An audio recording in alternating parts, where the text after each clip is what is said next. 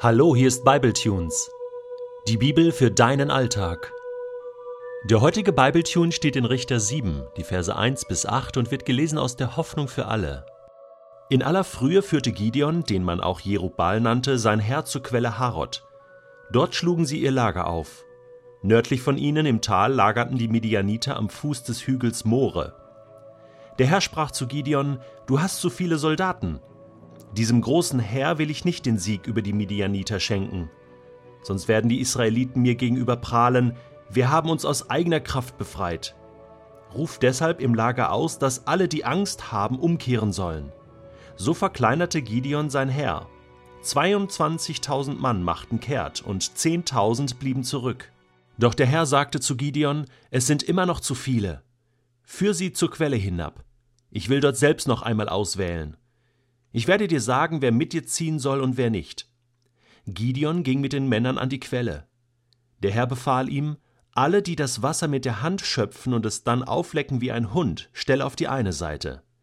Auf die andere Seite lass alle gehen, die sich zum Trinken hingekniet haben.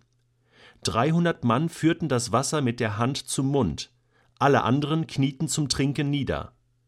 Da sprach der Herr zu Gideon: Durch die dreihundert Männer, die das Wasser aus der Hand getrunken haben, werde ich Israel befreien und die Midianiter in deine Gewalt geben. Alle anderen sollen nach Hause gehen. Gideon entließ die Männer und behielt nur die dreihundert bei sich. Sie übernahmen die Vorräte und die Signalhörner der anderen. All dies geschah oberhalb der Talebene, in der die Midianiter lagerten. Wenn Gott schon ein Wunder in unserem Leben tut, dann möchte er auch die ganze Ehre dafür haben. Deswegen reduziert er das israelische Heer von 32.000 Mann auf 300. Das ist sozusagen, die 300 sind ein Prozent von diesen ungefähr 30.000. Damit 99 Prozent der Arbeit, des Sieges auf Gottes Konto verbucht werden kann. Sonst würden die Israeliten sagen, ja, wir haben das doch gemacht. Kennst du das? Das ist so menschlich, dass Gott ein Wunder tut in deinem oder meinem Leben. Es kann irgendetwas sein. Gott schützt dich, er hilft dir, er, er überschüttet dich mit Segen, er tut etwas Außerordentliches und im Nachhinein denkst du dann, naja, also es kann ja auch ein bisschen Zufall gewesen sein. Dann so ein bisschen habe ich da ja auch nachgeholfen und dann schwächst du das Ganze ab und dann ist Gott sehr beleidigt. Denn der Grund dafür, dass Gott ein Wunder in unserem Leben tut, ist ja nicht, damit er mal wieder zeigen kann, was er drauf hat, wie toll Gott ist, damit er, damit er prahlen kann. Nein, der Grund ist, dass wir uns ihm wieder zuwenden, ihm dankbar sind, die Beziehung zu ihm wieder pflegen. Und genau das war hier ja auch der Grund. Das war ja verloren gegangen zwischen Gott und seinem Volk. Und deswegen wollte Gott jetzt hier so eingreifen. Ein Prozent menschliche Leistung, die anderen 99 Prozent sozusagen wollte Gott tun. Aber wie macht er das jetzt hier? Erstmal reduziert er die, die Angst hatten, schon über 22.000 Mann, die einfach abhauen, ja, und ihre Beine in die Hand nehmen, und dann waren das immer noch zu viele und Gott reduziert von 10.000 auf 300. Und das ist jetzt echt lustig, wie er das macht. Also, man muss sich das so vorstellen. Alle 10.000 Soldaten mussten sich quasi aufstellen, ja, und bei Kommando loslaufen zum Fluss. Und dann, wer sich niederkniet und quasi im Knien trinkt, das waren ungefähr ja, 9700 Soldaten, sollten sich auf die eine Seite stellen. Und wer am Fluss sozusagen angekommen ist, mit der Hand Wasser schöpft und die Hand zum Mund führt und wie ein Hund äh, aus der Hand leckt. Das waren 300 Soldaten, sollten sich auf die andere Seite stellen. So, und was ist jetzt abgegangen?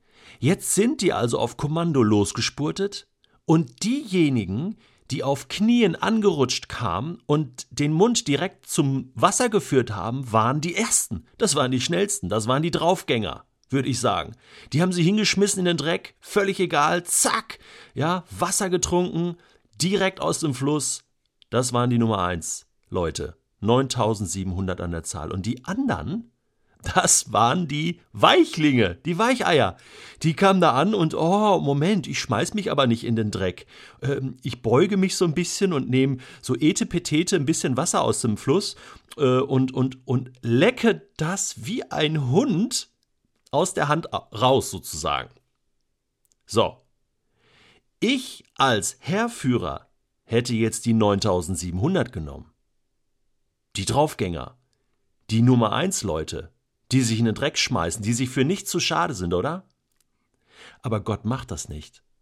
Gott nimmt die Weicheier. Gott nimmt 300 Überraschungseier, wo quasi, wo quasi Etepetete drin ist, ja, die sich zu schade sind, die Angst haben vor Dreck und sich niederknien. Die nimmt Gott. Und dann habe ich mich gefragt, Warum macht Gott das? Warum reduziert er auf ein Prozent und dieses ein Prozent sind dann auch noch Weicheier? Und warum das Ganze? Weil Gott das letzte Prozent auch noch gehören soll. Das ist ein 100% Sieg auf das Konto Gottes. Und dass Gott auch mit Weicheiern und Schwächlingen und Angsthasen einen Sieg einfahren kann. Dass Gott mit allen Menschen arbeiten will. Nicht nur mit den Starken, mit den Gewaltigen, mit den Draufgängern, auch mit den Ängstlichen, mit den Schüchternen, mit den schwachen Leuten, Menschen, die Fehler machen, die falsche Entscheidungen treffen, die langsamer sind. Hast du manchmal das Gefühl, dass du eher zu diesen Menschen gehörst? Ab und zu? Immer wieder? Ich kenne das aus meinem Leben auch. Und weißt du was? Ich bin sehr froh, dass Gott mich zu diesem einen Prozent zählt und Gott mit mir trotzdem auch arbeitet und Siege einfährt. Dass ich auch manchmal zu diesen 300 Auserwählten zählen darf. Auch mal zu den Großen, auch mal zu denen, mit denen Gott was macht in dieser Welt. Und weißt du was, dazu gehörst du auch. Dieses Prinzip Gottes ist ein Charakterzug, dass Gott für die Schwachen ist und dass Gott Wunder tun kann, egal durch wen, auch durch dich. Es gibt einen Text im Neuen Testament, und den möchte ich jetzt ganz bewusst vorlesen, um dir das zu beweisen, dass sich das bis heute nicht geändert hat, dieser Charakterzug Gottes. Da schreibt Paulus in 1. Korinther Kapitel 1 in Vers 26 Seht euch doch einmal in euren eigenen Reihen um, Geschwister. Was für Leute hat Gott sich ausgesucht, als er euch berief? Es sind nicht viele Kluge und Gebildete darunter, wenn man nach menschlichen Maßstäben urteilt, nicht viele Mächtige, nicht viele von vornehmer Herkunft, im Gegenteil, was nach dem Urteil der Welt ungebildet ist, das hat Gott erwählt, um die Klugheit der Klugen zunichte zu machen. Und was nach dem Urteil der Welt schwach ist, das hat Gott erwählt, um die Stärke der Starken zunichte zu machen.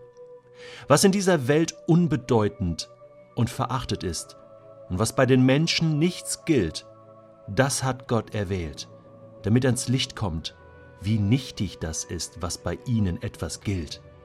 Denn niemand soll gegenüber Gott mit vermeintlichen Vorzügen prahlen können. Ist es bei euch nicht genauso? Dass ihr mit Jesus Christus verbunden seid, verdankt ihr nicht euch selbst, sondern Gott.